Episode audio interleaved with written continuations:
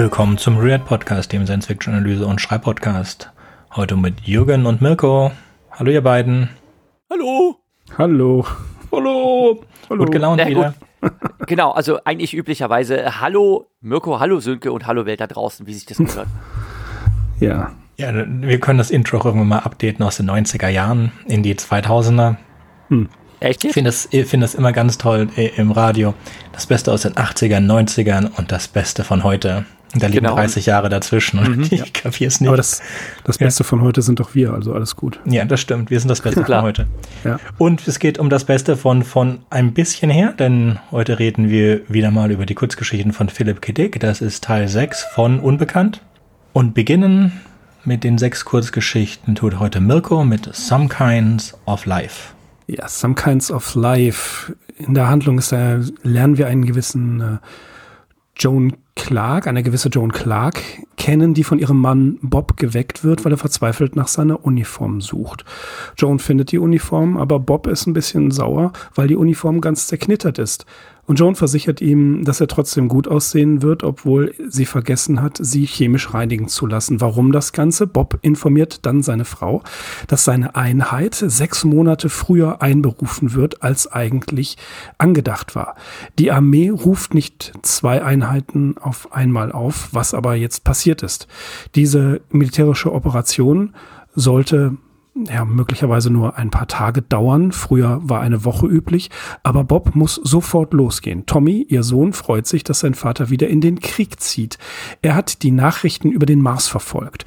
Bob geht mit Joan und Tommy, liest weiter eine, ja, eine Biologie-Unterrichtsstunde. Auf dem Weg zum Auto fragt Joan ihren Mann, warum sie gegen die Marsianer kämpfen müssen. Und Bob erklärt, was Joan eigentlich weiß, dass die Steuerplatine für das Auto was sie gerade fahren oder für das automatische Auto aus Rexeorid besteht, das nur auf dem Mars zu finden ist. Das Control Board ähm, wird benötigt für das automatisierte Fahren, denn das Tempo des Lebens hat stark zugenommen und dass die Rückkehr zu manuellen Steuerungen, wie sie früher waren, eben einfach nicht funktioniert. Und es werden dann noch einige andere Sachen gesagt, wie zum Beispiel, dass auf der Venus das Kryon ist zur Aufrechterhaltung der Haustemperatur, auf dem Pluto das Lonolith, was für Taschenrechner verwendet wird. Und darum wird gekämpft. Es ist ein, es sind mehrere Ressourcenkriege. Bob geht, um sich mit seiner Einheit zu treffen. Während des Krieges auf dem Mars stirbt Bob. Brian Erickson, der örtliche Sektororganisator, ist ähm, im Hause der Clarks. Er ist da, um Tommy, zu erinnern, dass er seine Sektoreinheitskarte ausfüllen muss, um für den Dienst registriert zu werden. Die hohen Verluste auf dem Mars führten nämlich dazu, dass das Wehrpflichtalter reduziert werden musste. Sie führen auch einen Krieg gegen Callisto um Gleco-Vorräte. Gleco wird verwendet, um Türen zu automatisieren und sicherzustellen, dass nur die richtigen Personen hineingelassen werden. Tommy wird eingezogen, um im Callisto-Krieg zu kämpfen. Über Jones Protest hinweg geht er einfach. Tommy überlebt den Krieg, wird aber in Europa im Krieg um Trektone, das ist, ähm, das sind so diese Videoscreens getötet. Ericsson trifft sich wieder mit Joan, die jetzt die einzige Person in diesem Haushalt ist. Er spricht über den Iridium-Krieg mit Neptun. Iderium, so heißt es, Iderium ist für automatische Zeitungen, die Ereignisse während ihres Geschehens dokumentieren können, also simultan. Die Erde befindet sich aufgrund eines Aufstands auch im Krieg mit Merkur. Quecksilber ist die Quelle von Ambrolin, das in automatisierten Küchen verwendet wird. Ericsson sagt Joan, dass aufgrund all dieser Kriege Frauen nun auch in die Diensteinheiten eingezogen werden. Ericsson kehrt zurück, aber tja, die Frau ist tot. Sie ist äh, auch tot äh, nach, dem, nach einem weiteren Krieg. Es gibt einen Break, Einige Jahre später erreicht eine archäologische Vermessungseinheit aus dem Orion-System die Erde und Ntgari 3 berichtet über seine Funde. Es gibt viele Beweise für die legendären Terraner. Ihre Gebäude und ihre Technologien sind alle perfekt erhalten. Die Terraner selbst jedoch sind ausgestorben oder verschwunden. Wohin sie gingen, das ist eins der größten Rätsel der Archäologie. Ende der Geschichte. ja. Ich hatte auf so ein Screwfly, äh, Screwfly Solution Ende fast gewartet. Mhm. Was heißt der Begriff? Für dich, in, in, in der Screwfry Solution werden die Menschen ausgerottet von Aliens, weil die Aliens die Erde haben wollen, übervereinfachen. Und in dem mhm. Fall sind äh, die Menschen nicht Opfer von einem Alien-Plot geworden, sondern von sich selbst. Also, das ist nett. Und auch dieser mhm. letzte Satz, I will keep watching. Tatsächlich ist die Geschichte gar nicht unter seinem Namen, sondern unter dem Pseudonym Richard Phillips veröffentlicht worden, 1953 in Fantastic Universe. Das fand ich auch interessant, dass er hier ein Pseudonym verwendet hat. Wobei man hier sagen muss, die ähm, ja, Philip K. Dicks Abscheu vor Krieg und seine eher so subtilen Ängste vor automatisierter Verbrauchertechnologie. Mhm. Und also das, das, das fließt hier ineinander und es ist ja ein äh, Ressourcenkrieg der ja eigentlich für, man kann sagen, hm, für Verbrauchertechnologien geführt wird, die eigentlich komplett lächerlich sind. Also das Ganze wird absurd gesteigert. Genau, und ich finde, ich finde die Geschichte unfassbar zynisch, weil mit einer absolut äh, äh, absoluten Gleichgültigkeit und Selbstverständlichkeit und ohne auch nur den Funken von Unrechtsbewusstsein äh, dieser Krieg gerechtfertigt wird ähm, für rein äh, materielle äh, Gelüste und äh, die überhaupt nicht in Frage gestellt äh, werden, dass man das halt haben muss. Und äh, die Ressource gibt es halt da und da und um diese Ressource zu bekommen, äh, werden einfach die Feinde, die dort sind, platt gemacht. Und deshalb äh, ist dieser Krieg halt notwendig. Und ähm, ja. es geht um keinerlei Ideal, es geht um keinen äh, Krieg äh, des äh, freien, äh, der freien Welt, ne, des freien Westens gegen irgendwelche Unterdrücker und Schurkenstaaten, nichts dergleichen. Es ist ganz abgeklärt. Äh, wir brauchen diese Ressource und weil wir die haben wollen, muss dieser Krieg geführt werden. Das weißt du doch im Sinne von, was, was stellst du dich so dusselig an, das in Frage zu stellen? Mhm. Das hat natürlich eine äh, prophetische Kraft, weil das vor den Golfkriegen und allem anderen ist. Das ist schon ist schon hart, ne? Ja, das wollte ich gerade sagen. Erschreckende Aktualität hat das Ganze, ne? Ja, ist auch so ungefähr die, die Erste Weltkriegsmentalität. Da, da war ein Krieg auch anders. Also vor dem Ersten Weltkrieg, der Erste Weltkrieg ist ja der erste richtige Stellungskrieg und davor war Richtig. halt ein Krieg sowas von wie hier. Du gehst halt zwei Wochen irgendwo hin und kommst zurück und ähm, dann ist es vorbei und wenn man das nicht zu oft macht dann, und die Münze nicht zu oft wirft, dann passiert auch nichts. Aber das Problem, das hier halt passiert, ist, dass sie es halt dauernd machen. Dass es anfängt mit, oh, jetzt wurde ich zweimal einberufen, obwohl ich hätte nur einmal eingerufen werden sollen pro Jahr oder so, bis es dann eigentlich in allen paar Wochen passiert und dann alle eingezogen werden und dann ist aus. Ich finde die Figur der Joan so interessant, wie sie das hinterfragt, wozu brauchen wir das und das, warum müssen wir dort und dort Krieg führen. Und wie du schon gerade sagtest, ja, das ist doch das und das, wir brauchen das für die Küche, wir brauchen das für die Videophone, das weißt du doch. Dummes, naives Weibchen. Also wirklich, das ist aber nicht von Philip K. Dick so dargestellt, sondern er greift auf, was um ihn herum tatsächlich Common Sense war. Why is it called common sense when it's so rare? Fällt mir dazu wieder als schönes Zitat ein. Ja. Was ich übrigens äh, auch interessant finde wiederum die Aktualität, die in dieser Sache drin steckt. Also das wesentlich subtile funktioniert das ja, indem man dieses Desire auslöst. Also wir brauchen eine Zeitung, die sich in dem Moment aktualisiert, wo das Ganze geschieht. Wie die Technologie tatsächlich funktioniert, wird nicht erklärt, weil es hier eigentlich um den moralischen Aspekt geht und nicht um den Technologieaspekt. Aber interessant finde ich auch, das ist mir beim, beim Lesen, beim zweiten Lesen so eingefallen. Wir wollen, wir, es wird ja auch in uns ein, ein Verlangen geweckt nach der neuesten Technologie, weil du abgeschlagen bist. Wenn du nicht das neuest, den neuesten Kindle oder das neueste iPhone hast, kannst du es nicht mehr benutzen nach einer gewissen Zeit. Also wird da ja auch ein gewisser Druck erzeugt. Ja. Und das ist wie mit Jeremy Rifkins Access-Theorie.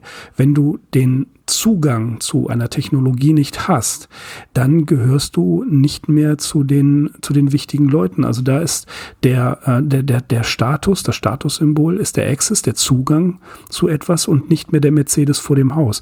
Und das finde ich hier ebenfalls interessant, weil das so mit einspielt. Diese Technologie ist notwendig. Wir wollen sie haben. Also müssen wir buchstäblich über Leichen gehen. Und die Analogie ist nicht ganz falsch, wenn man jetzt zum Beispiel an äh, Zentralafrika dringt äh, das Koltan, was dort abgebaut wird, Diamanten, die abgebaut werden, andere Bodenschätze, seltene Erden, da werden blutige Kriege drum geführt. Ja, hässliche Wahrheit. Und die halt schon Generationen vorher erzählt wurde. Das macht's halt spooky.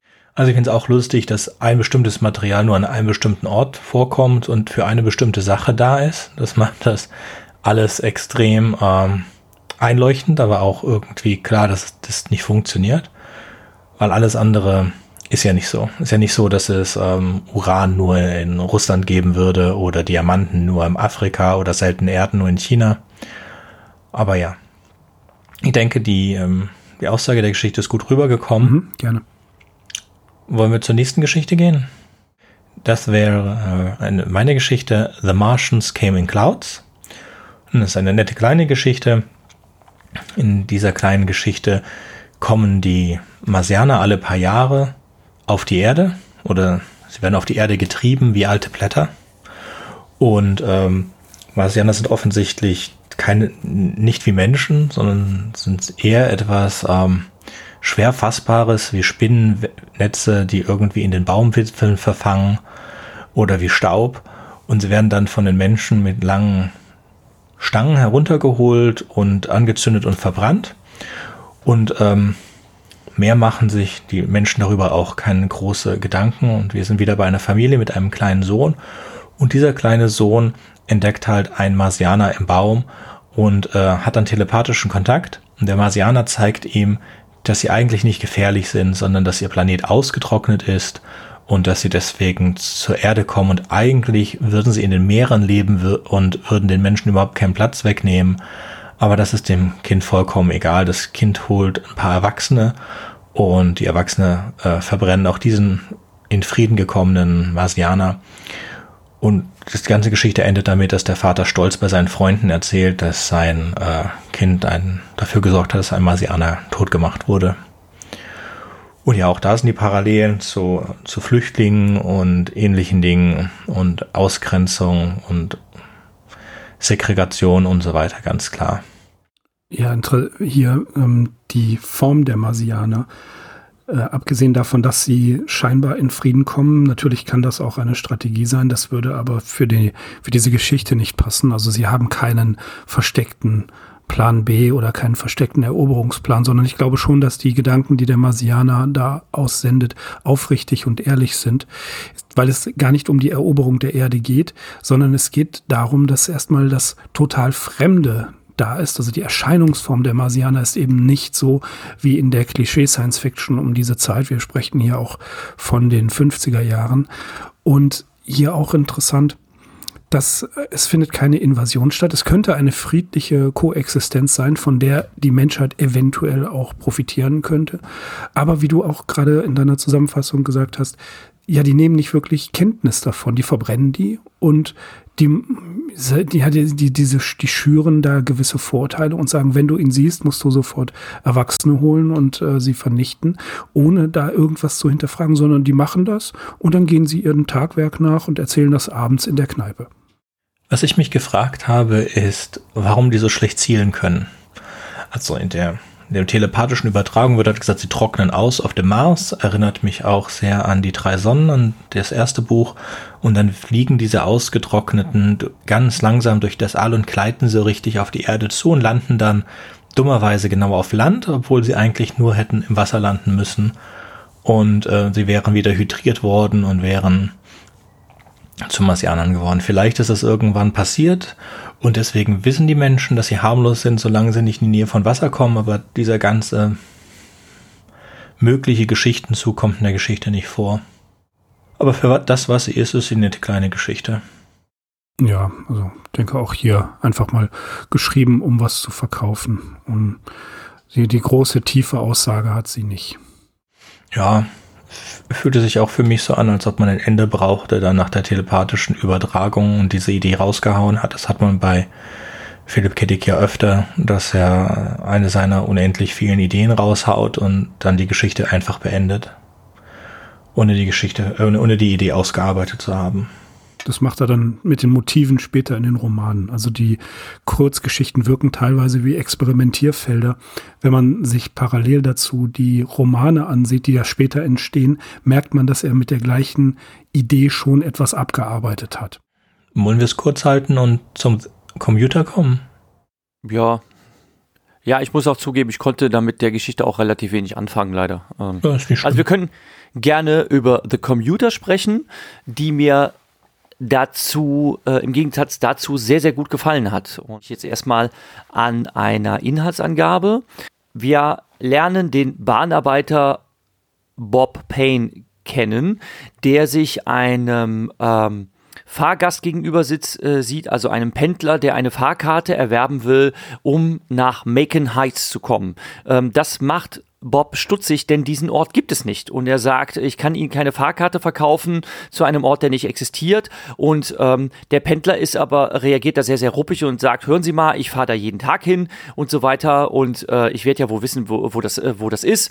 Und äh, plötzlich löst sich dieser äh, ominöse Pendler auf einmal in Luft auf. Und ähm, Payne glaubt erst, dass er halluziniert habe. Ähm, später begegnet ihm dieser Pendler aber wieder und er versucht wieder eine Karte zu erwerben und diesmal bittet er ihn sogar in sein Büro und fragt ihn weiter aus, ähm, wo soll denn dieser Ort liegen, welchen Zug nehmen sie denn dann? Und äh, wie lang fährt denn der Zug? Ähm, und dann äh, kriegt er gesagt, ja ungefähr eine halbe Stunde.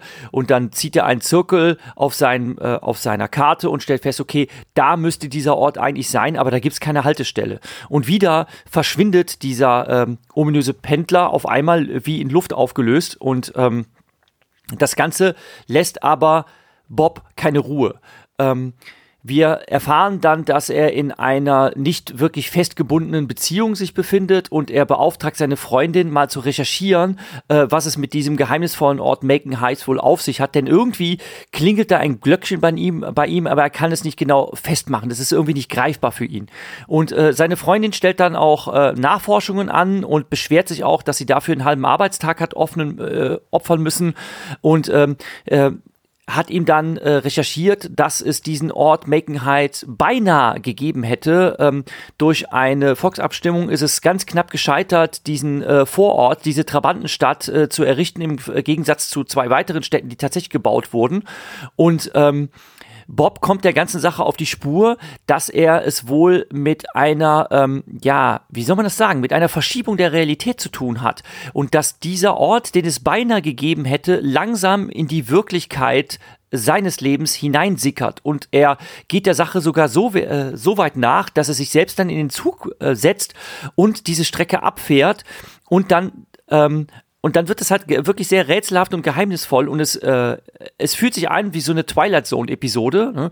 dass er dann äh, an dieser Stelle ähm, zusammen mit anderen Passagieren den Zug verlässt, über ein Feld wandert und dann tatsächlich hinter einer Nebelbank versch äh, verschleiert äh, diesen geheimnisvollen Ort Macon Heights, diese Kunststadt tatsächlich findet und ähm, das Ganze sehr rätselhaft findet und bei seiner Rückkehr dann auch feststellt, ähm, dass sich seine Realität selbst verändert hat. Denn auf einmal ist seine Freundin nicht mehr einfach mehr so eine lose Beziehung, sondern seine feste Partnerin. Und mehr noch, auf einmal hat er sein, hat er ein Kind, das es zuvor nicht gegeben hat. Und irgendwie ist diese Existenz durch Macon Heights, wo es halt Berufspendler gibt, die natürlich dann mit dem Leben der Umwelt verflochten sind, ähm, äh, in seine Wirklichkeit hineingesickert und hat sein eigenes Dasein verändert. Und dann endet diese Geschichte auf ähm, rätselhafte Weise und man fragt sich dann, ähm, ja, was, was einem diese Geschichte eigentlich ist erzählen soll, ähm, ob das am Ende sowieso nur ein Tagtraum von Bob Payne ist, wo er sich gedacht hat, ähm, was wäre eigentlich, wenn mein Leben anders verlaufen wäre, ähm,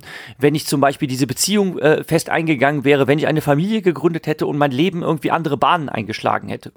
The Commuter, so der Originaltitel, ist ähm, einer, eine der Literaturvorlagen, die äh, Einzug erhalten haben in die Anthologieserie mit dem Titel Philip K. Dick's Electric Dreams. Das heißt, es gibt eine Kurzfilmadaption davon.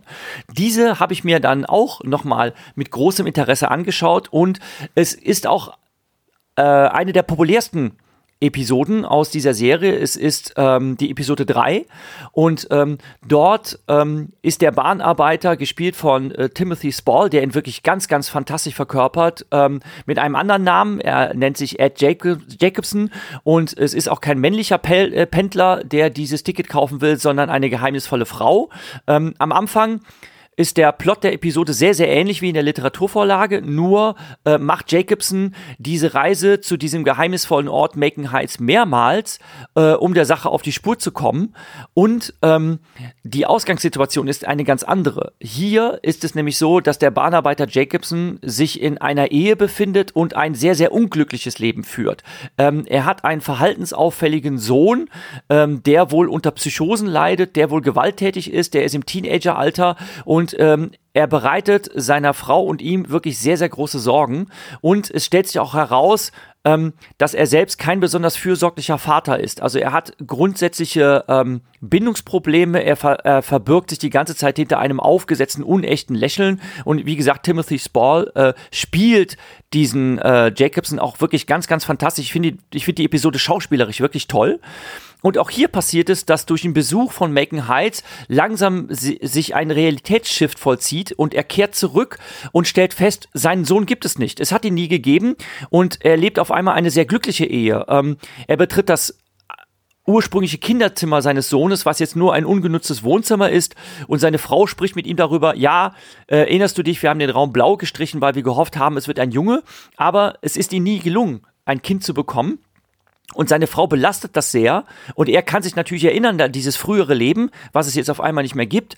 Und irgendwie belastet es doch sehr sein Gewissen, dass er sich jetzt quasi ähm, entschieden hat, ein besseres Leben zu wählen, indem er die Realität von Macon Heights anerkennt. Also er stellt dann auch Nachforschungen an und es ist ähnlich wie in der Literaturverlage, dass es ein Ort ist, den es beinahe gegeben hätte und jetzt gibt es ihn doch und das verändert die ganze Realität. Und dann, ähm, da entfernt es sich von der Lektüre, ähm, ähm, wird allerdings etwas dazu gedichtet. Er begegnet dieser geheimnisvollen Frau wieder und führt mit ihr ein Streitgespräch, dass er sein altes Leben zurückhaben will. Er will seinen Sohn zurück, er will sein vorheriges Leben zurück. Ähm, und es stellt sich heraus, dass dieser Ort Macon Heights eine Art Zufluchtsort ist für all die Leute, die ein gescheitertes Leben führen und dort halt, halt in Macon Heights quasi ähm, all, ihr Unsieb, all, all, ihre Details ihres unliebsamen Daseins, ihr Unglücks quasi abschieben können. Und er will das nicht. Und sie warnt ihn und sagt, ähm, wenn du dein altes Leben zurück für, äh, haben willst, dann wirst du sehr unglücklich sein. Euer Sohn wird euch Zeit äh, seines Lebens unglücklich machen äh, und es wird auch noch viel, viel schlimmer werden. Er wird kriminell werden, er wird ins Gefängnis kommen und so weiter.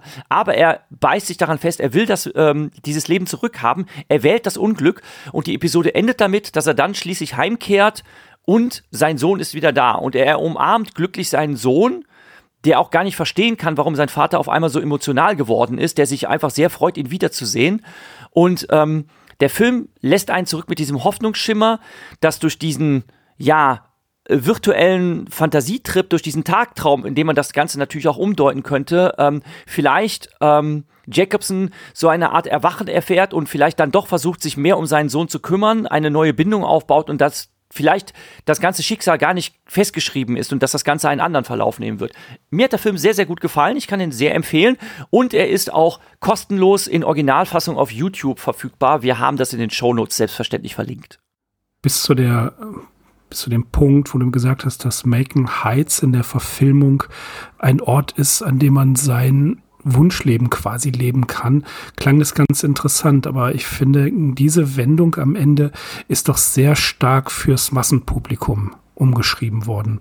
Weil ich glaube, dass das mit der Aussage der Story nicht so ganz zusammenpasst. Wobei es schwierig ist, hier eine Aussage wirklich fassen zu können.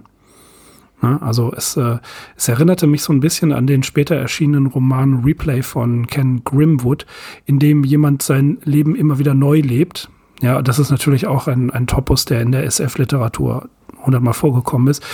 Äh, aber dann jedes Mal, wenn er es beeinflusst, verändert sich alles.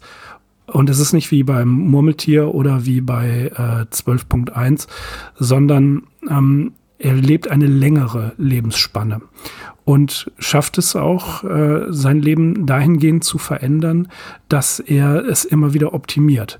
Aber was jetzt hier zurück zu The Commuter ist, ähm, ich finde, das bleibt rätselhaft, warum das passiert dass hier wir von äh, den Shifting Realities, die ja ebenfalls ein großes Thema Philip K. Dix sind, ja, was, was passiert hier eigentlich? Also beeinflussen wir durch unser Handeln, natürlich beeinflussen wir durch unser Handeln die Umgebung, aber hier ist es ja tatsächlich anders. Die Umgebung beeinflusst uns und es ist eine Umgebung, die virtuell ist. Äh, und das ist der interessante Punkt. Kann eine virtuelle Realität uns in der vermeintlich realen Realität so weit äh, verändern, dass wir tatsächlich eine andere Wahrnehmung bekommen und das auch, ähm, ja, und da, da wird schon sehr diffus, dass wir äh, in dieser anderen Realität dann letzten Endes auch leben.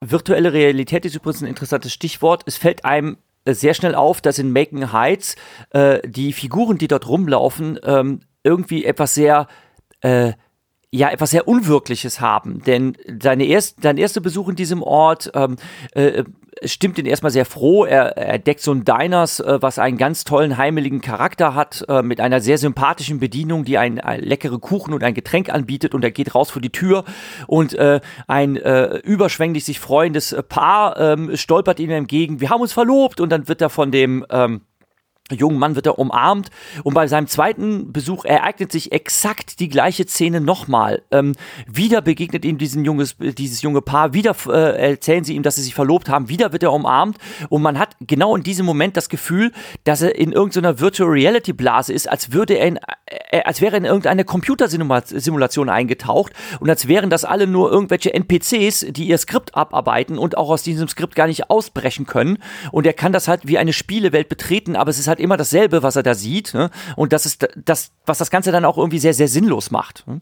Ähm, aber das fand ich halt interessant, dass, dass das halt so eine, so eine Doppelbödigkeit oder so eine Vielschichtigkeit hat und man halt die ganze Zeit äh, grübeln zurückgelassen wird und überlegen äh, kann, ähm, wie habe ich das jetzt eigentlich zu deuten und was bedeutet das Ganze? Und ich finde, dass aus der Vorlage von Philip K. Dicks Geschichte da sehr viel gemacht wurde, insbesondere weil eben die ganze Konstellation dieses Bahnarbeiters auf den Kopf gestellt wurde. Ähm, Im der Geschichte ist das eigentlich eher so dahindümpelnd, ähm, dass man so zwischen den Zeilen lesen kann, ja, also seine Freundin ist jetzt nicht so ganz glücklich über diese lockere Beziehung, die sie da führen. Und auf einmal hat er dann halt ein Kind, aber ähm, er wundert sich irgendwie auch gar nicht darüber, es verstört ihn irgendwie gar nicht. Und hier ist die Situation eben eine, eine ganz andere, er ist in, gefangen in einem sehr unglücklichen Leben. Und ähm, dieses ähm, Regret, Regretting Motherhood oder in dem Fall Regretting Fatherhood, also dass, äh, dass man bereuen kann, ein Kind in die Welt gesetzt zu haben, dass man feststellt, man ist in diesem Ideal der Familie, was man sich so ausgemalt hat, gar nicht glücklich. Also es gibt dann auch so eine Szene, wo er in Erinnerungen schwelgt und sich alte Video, Videos anguckt von seinem Sohn, der als Kind ganz niedlich war, aber jetzt als Teenager, als junger Erwachsener unfassbar schwierig geworden ist. Und er bereut das Ganze und er scheitert auch an diesem Familienleben.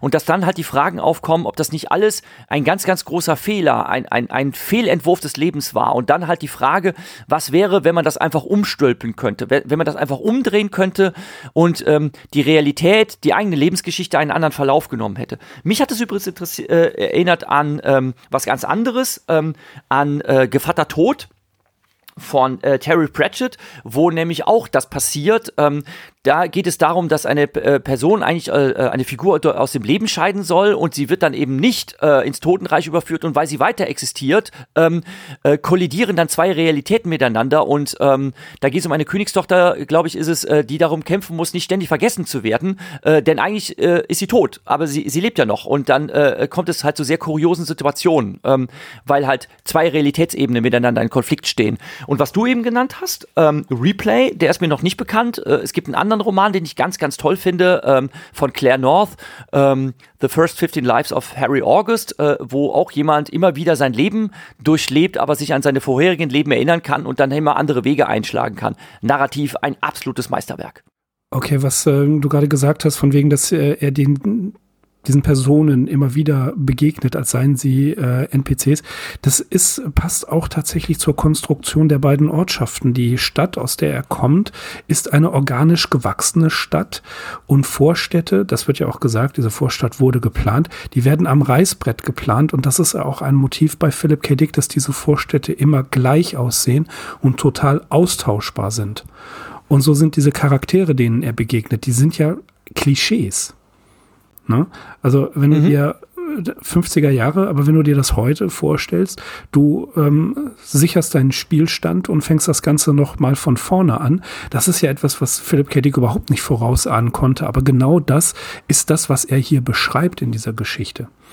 Ja, und dieser, dieser, dieses Überlagern von zwei Realitäten, vielleicht sogar von mehreren Realitäten, weil wir eventuell mehr Personen da haben, die die Realität beeinflussen, oder ist es tatsächlich nur seine eigene Realität äh, und, und, es gibt gar nichts anderes außer ihm.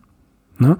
Und das, ähm, ja, das, das ist so ein bisschen Kafkaesk und ich finde, so einfach die Geschichte von der Sprache her erzählt zu sein scheint, umso komplexer ist sie in der, in der zweiten und dritten Ebene, wenn man nämlich darüber nachdenkt, was hier eigentlich damit gesagt worden ist. Dies auf jeden Fall nicht leichtfertig geschrieben. Mhm. Also wir behalten mal den, den Gedanken fest für die nächste Geschichte. Wir haben jetzt viel über die Umsetzung in der Anthologie gesprochen. In der Geschichte selbst, wenn ich mich nicht täusche, geht er nur einmal in diese Vorstadt. Richtig, genau. Das macht er nur einmal. Und dann, dann äh, kommt sofort dieser Realitätsschiff. Das überrumpelt einen auch irgendwie so als Leser. Man runzelt so die Stirn und denkt so, hä, wieso ist denn das jetzt auf einmal so? Hm? Mhm. Er stellt sich mhm. dann nur in Frage, war der Laden vorher schon da äh, und sonst was? Also warum das auf einmal so schnell passiert? Es ist schon sehr gut gemacht. Ähm, es beginnt mit einer Szene von diesem verschwindenden Pendler, der ein Ticket haben will oder so ein, äh, ein Pendelbuch oder ein, so ein, ein Ticketbuch, ein Quartier, ähm, um in diese Vorstadt zu fahren, die es nicht gibt. Und je mehr sich damit beschäftigt, je mehr gerät diese Vorstadt in Existenz und durch die Existenz dieser Vorstadt werden dann ein Ripple-Effekt in äh, in Gang gesetzt, der dann die Realität ändert. Und die Frage ist natürlich, äh, was löst es aus? Löst es seine Unglücklichkeit mit seinem Leben und dadurch aus, dass er sich irgendetwas wünscht oder löst diese Person es aus? Also das ist nicht klar, also welche, was der Lynchpin ist, was dieses ganze, diesen Ripple-Effekt äh, verursacht. Aber ich finde dann sehr schön diese Frage, wie er sich fragt, was ist Realität und was nicht. Und er will unbedingt nach Hause, um nach seiner Freundin, Frau zu gucken ähm, weil er Angst hat, dass die weg ist. Und anstatt dass sie weg ist, äh, ist eine bessere Version von ihr da, weil sie sind jetzt fester zusammen und sie haben ein Kind. Und dann ist Happy End. Also die Veränderungen, die passiert sind, waren zum Positiven. Im Gegensatz zu der Geschichte, also im Gegensatz zu der Verfilmung, ähm, ist die Geschichte relativ geradlinig, was an, das angeht. Kommt mir wieder so vor, als sei, ähm, hätte er die Lust an der Idee verloren oder wollte die dann später beenden und hat sie dann an einem schönen, einem schönen Happy End zu Ende ge, gebracht. Und sie ist sehr verwandt mit der nächsten Geschichte, zu der ja, ich dann ich möchte ich möchte gerade noch eine Sache ansprechen, weil mich Mirko da auf äh, äh, einen Punkt gebracht hat, der mir gar nicht so bewusst gewesen ist, aber genau das ist die Vokabel äh, Kafkaesk. Das ist es, was mich an der Verfilmung so fasziniert. Ähm, wenn man das aufmerksam schaut, dann merkt man, dass subtil äh, immer wieder dieselben Figuren auftauchen. Ähm, ganz am Anfang äh, sieht man so einen äh, so einen Reisenden, so einen Touristen, äh, dem äh, Jacobson versucht irgendwie so den Weg zu erklären, so einen Rucksacktouristen, so ein Vollbärtiger mit Mütze auf und äh, der versteht ihn nicht, äh, weil er irgendwie äh, kein Englisch kann. Also er kommt von weit her. Und äh, dieser Rucksacktourist, der taucht dann an einer anderen Stelle im Film wieder auf, sowie mehrere ähm, äh, Personen äh, äh, an anderen Orten wieder auftauchen und das äh, alles ist sehr sehr spooky und dass die halt auch äh, zum Teil äh, Dinge sagen, die in dem Kontext der Situation irgendwie sehr doppeldeutig sind und dann wo Jacobson auch manchmal meint sich verhört zu haben und all das ist in der ähm, Philipp K. Dick Geschichte an sich nicht enthalten, aber ich finde das sehr toll rausgearbeitet. Also mir, wie gesagt, gefällt die Episode, die filmische Umsetzung sehr, sehr gut. Die ist echt toll gemacht. Eine Sache möchte ich dazu noch sagen. Ähm, es wurde gerade gesagt, äh, diese andere Realität, die überrumpelt einen. Das gibt es auch in Blade Runner, wenn äh, der zum diesem anderen Polizeirevier, wo man ihn nicht kennt, wo man gar nicht weiß, wer er ist, geführt wird. Könnt, könnt ihr euch erinnern? Ah, du hast recht, das, stimmt. Das kriegst du gar nicht mit. Das ist innerhalb, er wird festgenommen, er, er wird in dieses andere Polizeirevier geführt. Es gibt keine Telefonverbindung und du weißt überhaupt nicht, du liest nochmal zurück was ist eigentlich passiert? Ich habe das nicht verstanden. Und diese, dieses Überrumpeln, das ist wirklich ein sehr, sehr interessanter Kniff in der, nicht nur in dieser Geschichte, aber bei Blade Runner ist das wirklich richtig gut vorbereitet worden. Mhm. Ja, also nochmal für die, die es nicht kennen und sich nicht unsere Folge anhören wollen, in Blade Runner ist ein, äh, ein ein Kopfgeldjäger auf der Jagd nach fünf Androiden in einer Nacht oder Replikanten heißen sie da. Er hat den ersten schon erledigt und als zweiten steht auf seiner Liste eine Sängerin und als er diese Sängerin den Test, ob sie ein Mensch oder ein Androide ist, unterbreiten möchte, ruft die die Polizei. Und die Polizei nimmt ihn tatsächlich fest und bringt ihn in ein Polizeirevier, das er nicht kennt und dann fängt er an, sich selbst in Frage zu stellen. Äh, das Ganze gipfelt denn darin, dass eine der Personen, die auf seiner Liste steht, der Police ich denke, Direktor oder, oder auf jeden Fall ein Police-Vorgesetzter ist, der dann vor ihm sitzt. Und dann gibt es wieder einen Turn, der ihn zurückholt aus dieser möglicherweise anderen Realität. Ähm, ja. Und dann wird ist wieder klar, also man ist einige Seiten lang in Verwirrung, ob sich jetzt alles, was man bis jetzt gelesen hat, als äh, Trick herausgestellt hat und Decker tatsächlich äh, nicht das ist, was man bis dahin gedacht hat. Und dann dreht sich das Ganze mhm. noch einmal und endet dann sehr verzweifelt. Und im, im Buch ist er ein Mensch. Nur so. Nicht. Oder Quatsch. Ich vergesse es immer im Film oder im Buch. Irgend, auf jeden Fall ist es unterschiedlich. Ja. Okay, nächste Geschichte. The World She Wanted. Da bist du dran. The World She Wanted, genau. Ähm, nicht zu verwechseln mit The World Jones Made. Wir begegnen einem gewissen Larry Brewster, der sich gerne im Wind-Up, in der Wind-Up-Bar betrinkt, während er einer Dixieland Jazz-Combo zuhört. Er freut sich über seinen Rausch, er guckt die Anordnung der Zigarettenstummel und der leeren Bierflaschen an und eine schöne Frau sitzt ihm gegenüber, die beginnt mit ihm zu sprechen und korrigiert tatsächlich eine seiner Aussagen über den buddhistischen Himmel, über das Nirvana. Die Frau ist Alison Holmes und sie sagt Larry, dass dies diese Welt, in der sie sind, die beste aller möglichen Welten für sie ist. Sie sortieren mehrere philosophische Positionen, diskutieren das und darunter natürlich Descartes, klar, Allison erklärt, dass dies die bestmögliche Welt ist, weil es ihre Welt ist.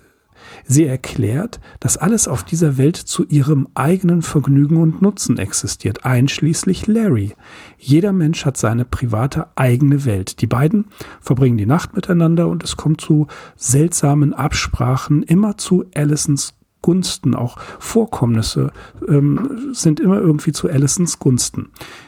Diese Sachen im Wind-Up ähm, zum Beispiel die Getränke sind frei, weil der Chef gerade Geburtstag hat. Ein Miederladen hat äh, eröffnet. Allison gewinnt Geld in einer illegalen Spielhölle. Im Laufe der Nacht erklärt Allison Larry, dass sie heiraten werden. Er ist doch ziemlich verwundert darüber.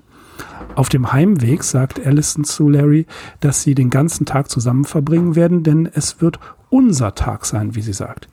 Larry besteht darauf, dass er arbeiten wird, aber er, tja, es wird ihm erklärt, er soll sich keine Sorgen machen. Darin findet Larry eine Notiz seines Chefs, in der er erklärt, dass sein zweiwöchiger Urlaub morgen beginnen wird.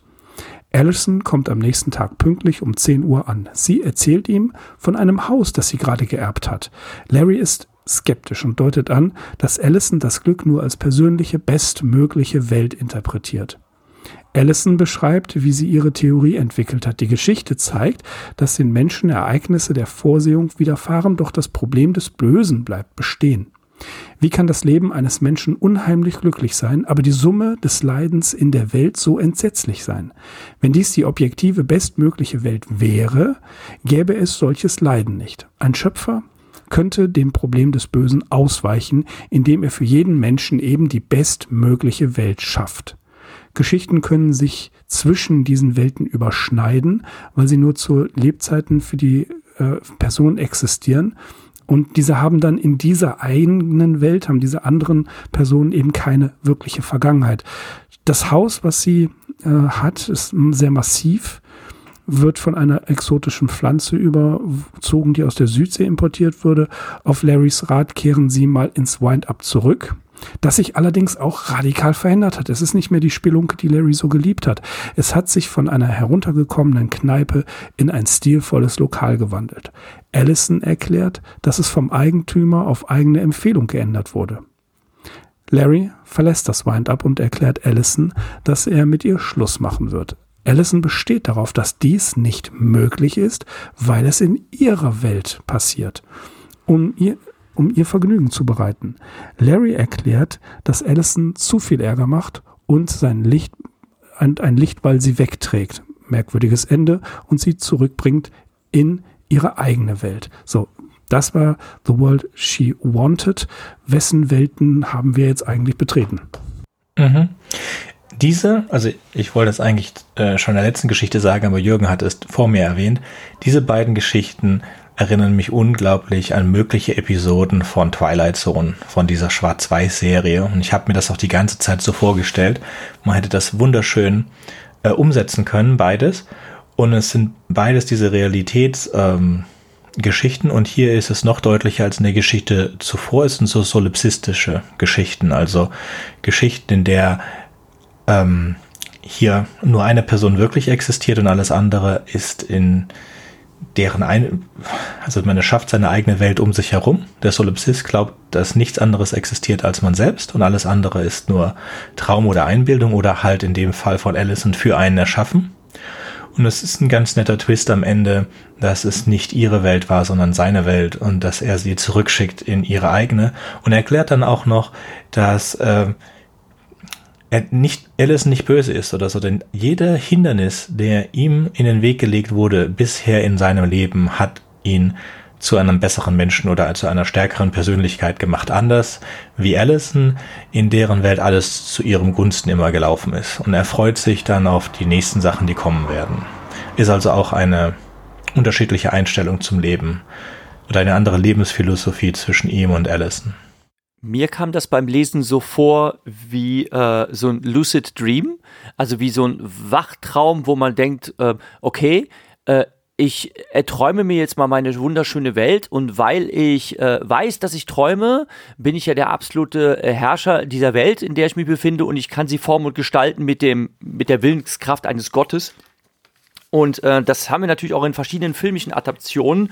Äh, am erfolgreichsten dürfte wohl der Film Inception gewesen sein, der mit dieser Thematik spielt, wobei Inception eigentlich auch nur geklaut hat von dem älteren äh, Anime-Film Paprika, äh, wo es halt darum geht, dass man in andere Menschen Träume einsteigen kann und dort äh, die Realität verformen kann, denn es ist ja alles gar nicht wirklich echt, aber die Leute glauben halt, dass es echt ist. Und es ist natürlich sehr witzig, der Gedanke, ähm, der diese Geschichte einem vermittelt, wir sind alle nichts anderes als NPCs im Leben der anderen. Und das ist natürlich lustig, wenn wir alle so unser eigenes mhm. Spiel spielen, unser eigenes Spiel des Lebens sind alle Leute, die uns begegnen, einfach Non-Player-Charakter, die das aber für sich selbst eben ganz genauso empfinden. Und so überlappen sich unsere Spielemaps. Aber es ist, es ist doch auch ein zutiefst philosophisches Problem äh, nach Descartes. Also wenn du das alles eliminierst und du gehst davon aus, dass du ganz alleine in dieser Welt bist und es einen Schöpfer gibt, wie ist dieser Schöpfer? Das spielt dann in den Leibnizischen Theodizee-Gedanken mit hinein. Wie kann eine Welt, ähm, wenn der es einen guten Gott gibt, Böses enthalten? Das wird ja, das wird ja auch hier durchdiskutiert. Ja, also die, die Welt ist ähm, gut, Sie ist die beste aller möglichen Welten.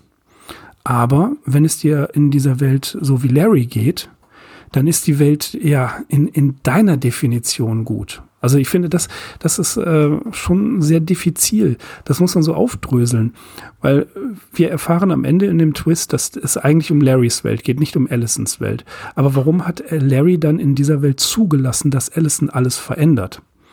Ja, warum hat er äh, nicht die Erkenntnis, dass es seine Welt ist, die für ihn erschaffen wurde und die er beeinflusst? Wollte er sich von Allison beeinflussen lassen? Ja, er wollte sich hm. von Allison beeinflussen lassen. Das ist hm. ein anderer Charakter ja. halt, wo Allison hm. alles hm. wie ein Spiel, wie ein, ein unerzogenes Kind für sich selbst zurechtbildet, schaut sich Larry das an und er ist mehr der Beobachter. Und erst als sie zu weit gegangen ist, also das mit dem Haus war schon grenzwertig für ihn und das dann sein Lieblingslokal zu vernichten, war dann absolut unerträglich. Dann musste er einschreiten und musste sie wegschicken. Das klingt so wie Bukowski, Bukowski, Bukowski. Das, äh, okay, bis hierhin ist es ja ganz witzig gewesen, aber du hast meine Lieblingskleipe kaputt gemacht. Genau. Das lasse ich dir nicht durchgehen. Also, wer von ja. uns spielt denn gerne ein Spiel im God-Modus? Also ich nicht. Und das tut Allison. Sie spielt das mhm. Spiel im God-Modus oder in Minecraft nennt man das Creative-Modus. Und ansonsten, auch wenn wir spielen, spielen wir doch lieber in Survivor oder im Story-Modus. Wir wollen, dass was passiert. Und dann ja, wenn wir nicht gerade im Internet nicht online spielen, dann ist klar, dass alles andere Non-Player-Characters sind. aber die haben trotzdem eine Geschichte.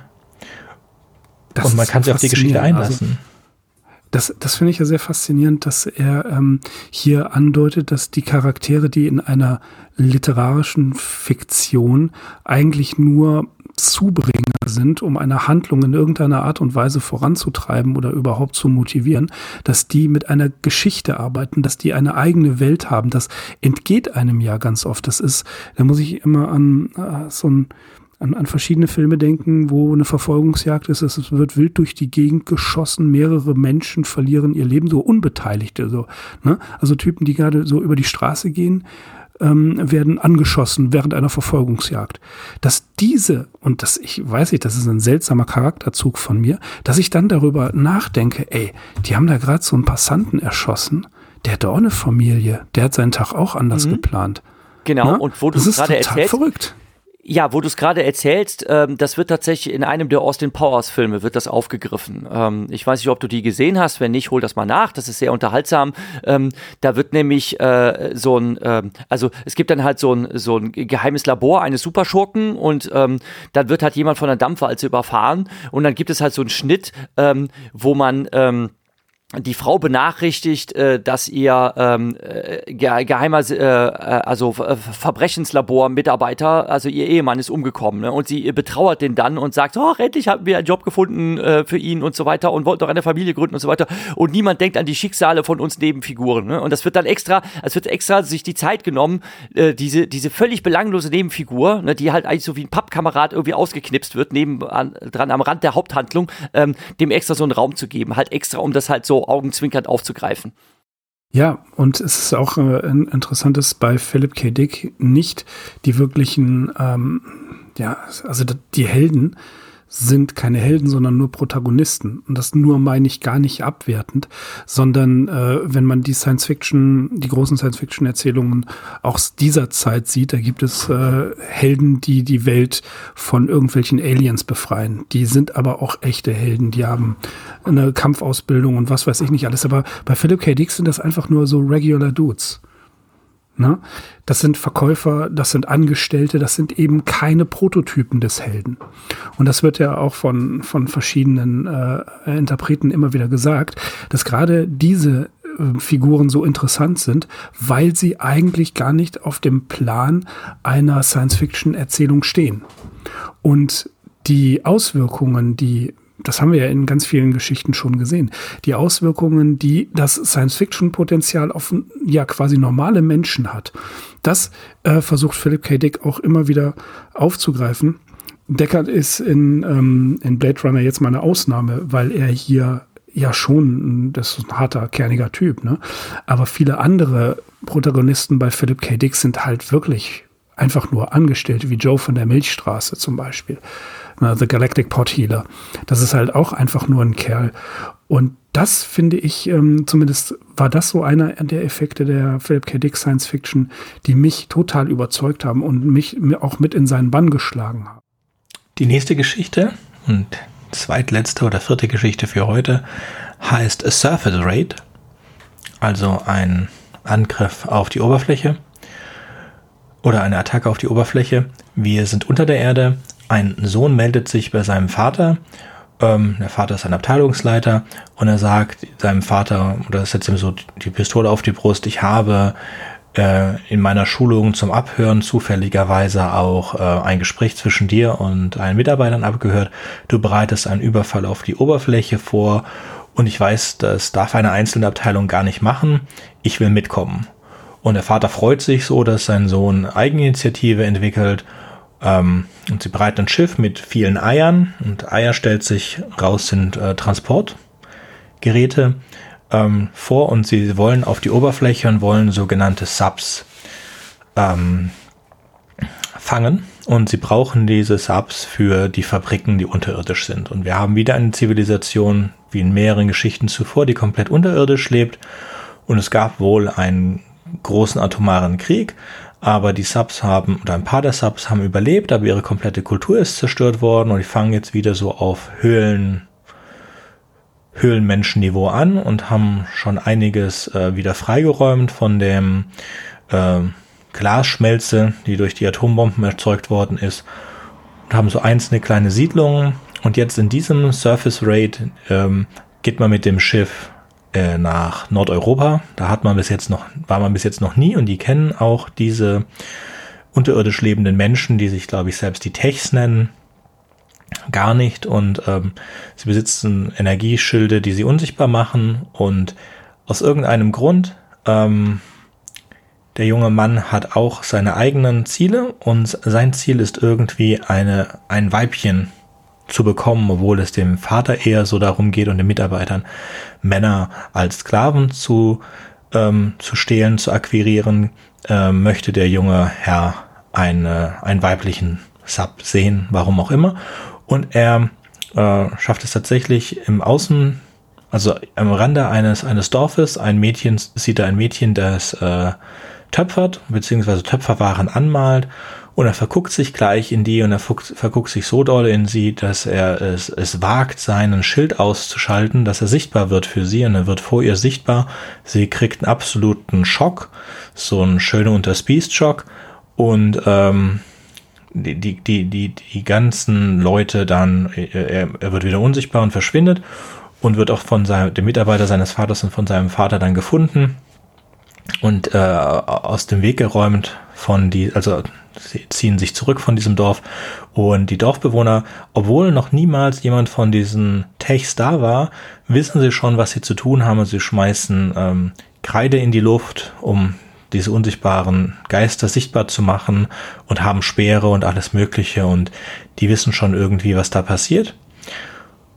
Und dann wechseln wir die Perspektive in die Perspektive dieses Mädchens und die erzählt, dass sie eine ganz scheußliche, weißhäutige Figur mit gigantischen Händen und Füßen gesehen hat und äh, riesigen schwarzen Augen und sie fragen einen Ältesten, wer das denn war und dieser Älteste sagt, das war ein Goblin. Und damit endet die Geschichte.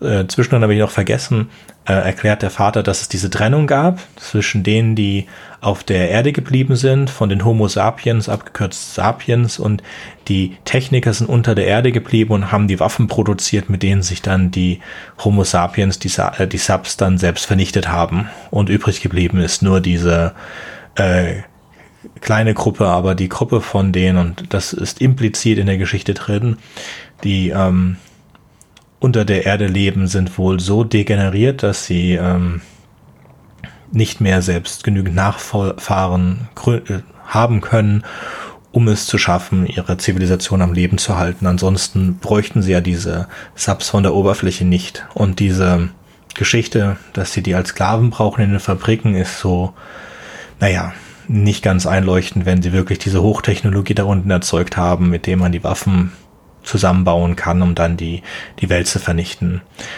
Er hat mich sehr erinnert an die Zeitmaschine mit den Eloy und den Morlocks äh, von H.G. Wells. Auch von diesen, ich glaube, da ist es genau die, die, die, andersherum, da sind es nicht die, ähm, die Eloys sind auf der Oberfläche und die, die ihren Diener sind, lebten unter der Erde, die Morlocks. Und ähm, die haben sich dann auch zu zwei verschiedenen Spezien weiterentwickelt, so dass die Morlocks dann nach oben kommen und die Eloy essen, die früher ihre Herrscher waren.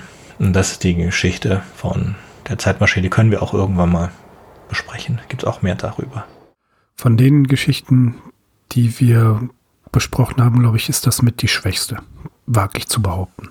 Ich fand sie nicht besonders einleuchtend. Der Twist am Ende, ja, ist wenig überraschend, dass wieder eine Zivilisation sich unter die Erde zurückgezogen hat. Das hast du ja gesagt, das kommt oft bei Philip K. Dick vor. Das ist ein interessanter Punkt. Aber ja, das Ganze äh, ausgeformt hm, hat mich jetzt nicht besonders äh, gecatcht. Ja, es ist einer der Schwächen. Ja.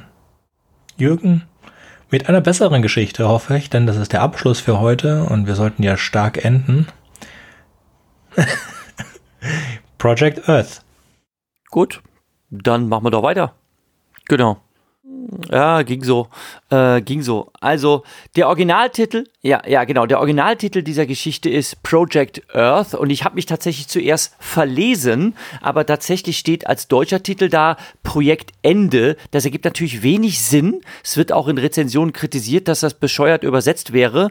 Ähm, ich habe dann aber nochmal in dem Büchlein, ich habe ich hab ja diesen, man sieht das auch in den äh, Show Notes äh, angepriesen, ich habe tatsächlich diesen fünfbändigen Schuber ähm, ähm, an meinem äh, Bett stehen, wo ich dann immer weiter drin schmökere. Und tatsächlich ist es so, dass im Inhaltsverzeichnis vorne Projekt Ende steht, aber die Überschrift der Geschichte im Innenteil, also wenn man sie liest, da steht dann tatsächlich Projekt Erde. Also ich nehme an, dass es einfach ein peinlicher Tippfehler ist, der sich dann aber hartnäckig festgesetzt hat. Ähm, Originaltitel halt Project Earth, der viel mehr Sinn ergibt. Worum geht es? Ähm, die Geschichte beginnt damit, dass eine äh, Gruppe von kleinen Kids ähm, durch einen Spalt in der Wand den Nachbarn beobachtet, denn der ist ein sehr geheimnisvoller alter Kauz. Äh, wunderliche Geräusche dringen durch die Wand und ähm, durch den kleinen Spalt in der Wand können sie auch erspähen, dass er in einem äh, ja man kann sagen, vollgerümpelten Zimmer sitzt mit lauter ähm, zum Teil ähm, geheimnisvollen Objekten. Er sitzt an einer Schreibmaschine, die erstaunlicherweise sehr viel Lärm zu machen scheint und er scheint emsig an einem Bericht zu tippen. Und wie das in der, der Hysterie der damaligen Zeit üblich war, vermuten sie, das könnte ja ein russischer Spion sein. Ähm, diskutieren darüber und sagen, nein, ein Spion kann es nicht sein, ähm, denn es gibt halt Indizien, die dagegen sprechen, wie zum Beispiel, dass russische Spione alle Bartträger sind und der Mann hat keinen Bart und deshalb kann es kein Spion Spion sein. Jawohl. So. Ähm, einer der neugierigsten von diesen Kids ist Tommy, der sich dann auch ähm, irgendwann nicht weiter zurückhalten kann und sich nebenan beim Nachbarn einschleicht, um in seinem äh, Büro dort herumzuschnüffeln. Er findet den, äh, die große Mappe, an dem äh, mit Aufzeichnungen, an denen dieser alte Mann, Billings heißt er, die ganze Zeit getippt hat und überfliegt diese Aufzeichnung und stellt fest, dass er ähm, einen großen, umfangreichen Bericht über alles je und jedes und die, über jeden Winkel und jedes technische Detail der Welt, die sie bewohnen, aufzuzeichnen scheint. Also über die Erde, was es für menschliche Aktivitäten dort zu verzeichnen gibt. Ähm, Menschen unserer Zeit würden sich natürlich fragen, wie um alles in der Welt will man denn so eine riesengroße Enzyklopädie über alles in der Welt aufschreiben und das in getippter Form. Wie soll denn das gehen? Das ist viel zu viel Information. Ähm, damals scheint das irgendwie möglich zu sein. Ähm, Tommy wird äh, dann aber noch etwas anderem gewahr. Ähm, und äh, Billings überrascht ihn allerdings auch dabei. Er schnüffelt dann herum und stellt fest, dass äh, Billings auf seinem Balkon ähm, der zugänglich ist direkt von seinem Büroräumchen, ein, ein, eine Art kleines, ähm, ja, nicht Gewächshaus ist nicht das richtige Wort, Terrarium, genau, das ist das Wort, ein kleines Terrarium zu haben scheint, in dem sich winzige humanoide Wesen befinden. Und das ist ganz wunderlich und ähm, Tommy will die äh, haben. Er fragt, ob er, ob er diese Männchen haben kann, die halt ungefähr fünf Zentimeter groß sind wohl und ähm, sehr menschenähnlich äh, mit, mit äh, rosa Haut, allerdings unbekleidet. Männliche und weibliche Exemplare gibt's, die sich nur durch ein kleines Detail unterscheiden, dass sie wohl so kleine Fühler an der Stirn haben.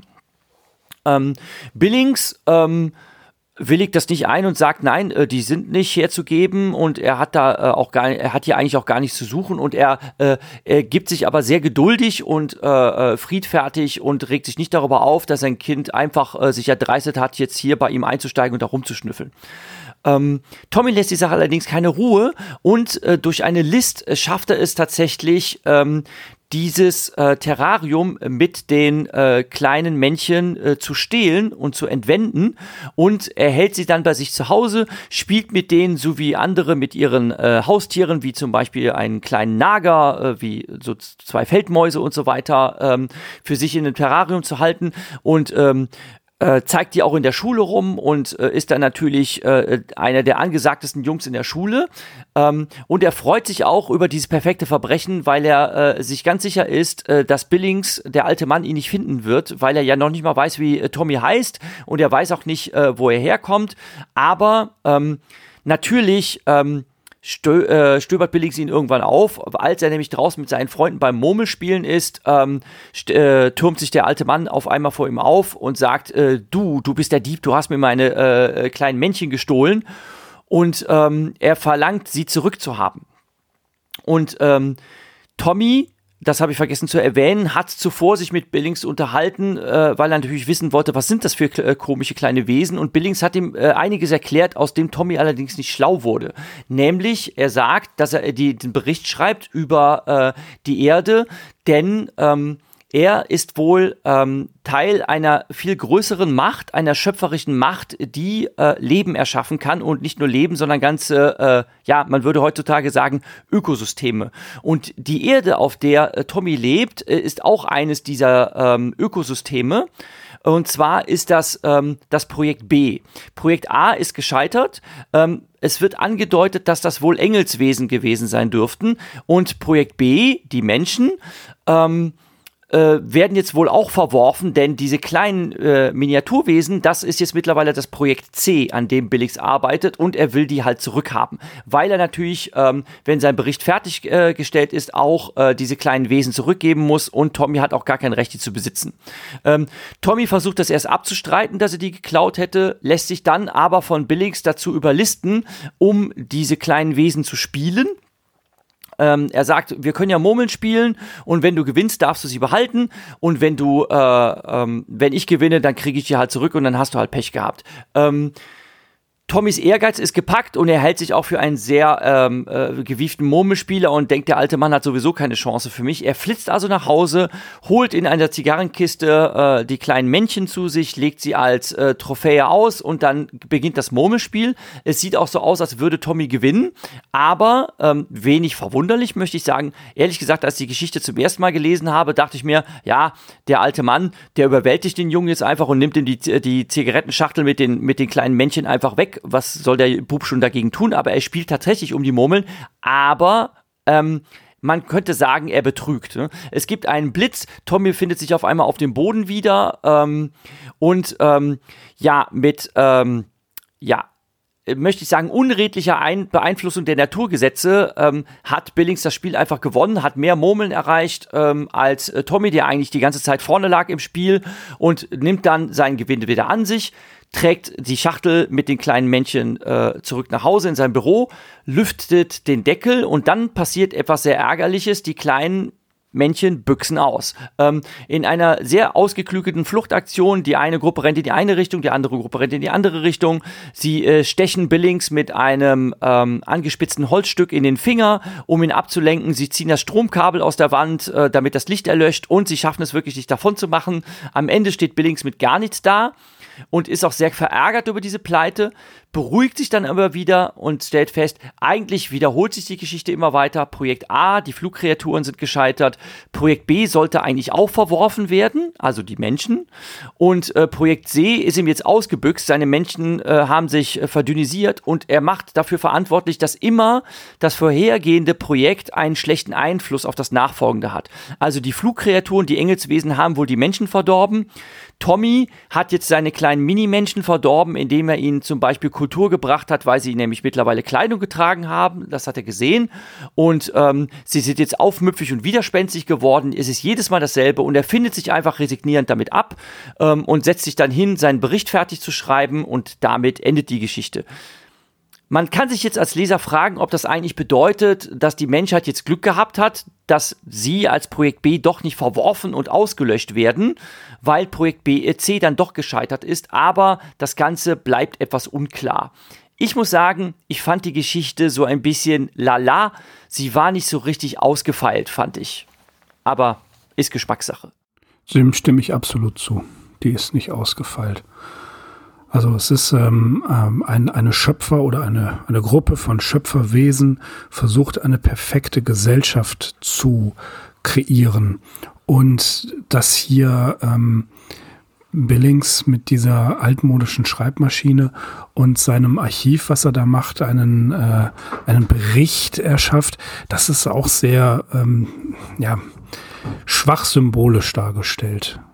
Ja, dann hast du dann die, ähm, die nackten Wesen, die ähm, schon an Adam und Eva erinnern, natürlich nicht von ungefähr, und dass sie durch das Tragen von Kleidung und ihren eigenen Willen, ihre, ihre Rebellion und Aufmüpfigkeit ähm, darstellen, das ist dann schon der Sündenfall. Also es ist eine, ja, eine Sündenfallgeschichte, eine Schöpfungsgeschichte, eine Genesis in irgendeiner Art und Weise versucht, symbolisch darzustellen, die dann äh, auch gestört wird eben durch, durch Kinder, gerade äh, durch, durch Tommy, ähm, der sie, sie stiehlt.